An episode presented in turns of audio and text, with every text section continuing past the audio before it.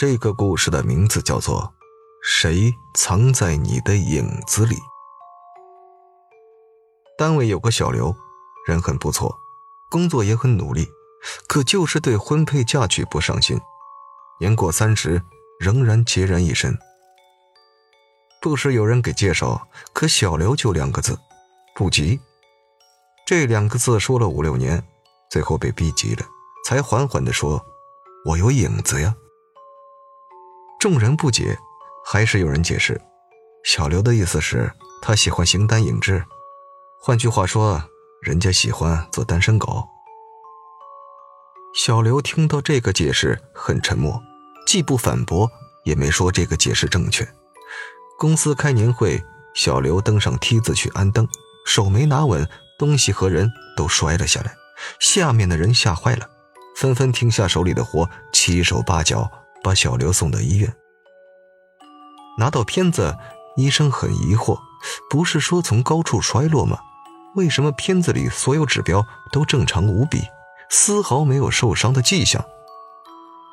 单位里的人说，小刘福大命大，这么高摔下来都没蹭破点皮，实在是幸运的很。可唯独一人没有附和，他看着小刘，眼神很是诡异。后来喝醉了，这人拉着旁边的人悄悄地说：“我告诉你一件可怕的事儿，影子会动。”旁边的人很无语：“影子当然会动啊，谁的影子不动才可怕吧？”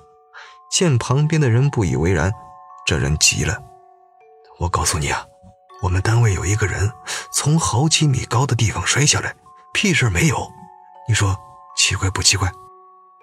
旁边的人这才有了点兴趣，这人抓着酒杯，很紧张的小声说：“他们都说他福大命大，屁！我当时目睹了全过程，他的影子动了，就跟人一样站了起来，然后把他抱住了。”这人酒醒之后否认自己说过影子的事但是在面对小刘，他总是敬而远之。临近情人节的时候，有位姑娘跟小刘表白，送给小刘一张电影票，并说：“你要是敢来，就是我男朋友。”电影还没开始，姑娘就出事了，心脏病发作，被送进了医院。单位的人都去看她，可唯独小刘没来。大家都说小刘冷血，人家姑娘这么喜欢你，就算你没意思，也要到医院来看望一下才是啊。面对众人的白眼，小刘安之若素，好像一点也不在意别人怎么看他。小刘不在意，可他的好朋友在意，于是去找小刘问个究竟。好朋友去的时候，小刘正在歇斯底里的吼叫：“你走吧，你快走吧，我求求你了，你走好不好？”好朋友一头雾水啊。小刘是让自己走吗？可若不是让自己走，屋里也没别人了呀。这之后，小刘一反常态，不但工作常常出错，对人也极没有礼貌。别人冲他打招呼，他经常理都不理。后来，他干脆请了长假，连班都不上了。单位里的人打听到，小刘看了好几次心理医生，说是神经衰弱，经常失眠。好朋友去探望他，问他到底发生了什么。良久，小刘问他记不记得七年前他发生过车祸。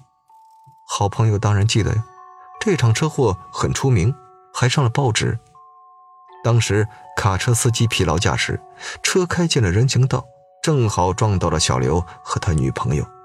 就在这时候，小刘的女朋友推开了小刘，自己却滚进了高高的车轮下，就此香消玉殒。好朋友还记得当时报纸的标题：“本世纪最伟大的爱情。”小刘苦笑一声：“哼，从那以后，我再也没找过女朋友，连和女同事相处都保持距离。你说是因为我忘不了她？我一直没解释。今天我告诉你，扯淡！我比谁都想忘了她。不，我宁愿从来没有遇见过她。”好朋友震惊了。小刘继续说：“你肯定想不到卡车过来的时候我们在干嘛吧？我告诉你，我们在分手。我说我受不了他，他就像我的影子，让我喘不过气来。可他不同意。就在这个时候，那辆卡车开过来了。其实，还有件事你想不到。”小刘苦笑着继续说。那辆卡车冲过来的时候，其实车速不快，我们俩都可以躲开。可是他，他推开我，冲着卡车走过去，并对我笑。他说：“你永远也别想摆脱我，我就是你的影子。”这些年他一直跟着我，只要有异性喜欢我，他就去害人，所以我不敢喜欢人，也不敢让别人喜欢我。说到这里，小刘啜泣的抱着头。忽然，他抬起头，一脸惊恐：“你有没有听到什么声音啊？”好朋友摇了摇头。小刘崩溃了：“他在说话，他在说话，他在说，我就是你的影子，你永远也摆脱不了我。”小刘疯了。后来，好朋友了解到。小刘的女朋友谈起恋爱永远没有自我，把一颗心都放在男朋友的身上，男朋友的一举一动她都要清楚，男朋友的一点疏忽她都能歇斯底里，仿佛世界末日。自从谈起恋爱，她就是男朋友的影子，电话不能不接，信息不能不回，跟异性永远要保持一米以上的距离，只要一通电话没有接。她能把男朋友身边的人都骚扰一遍。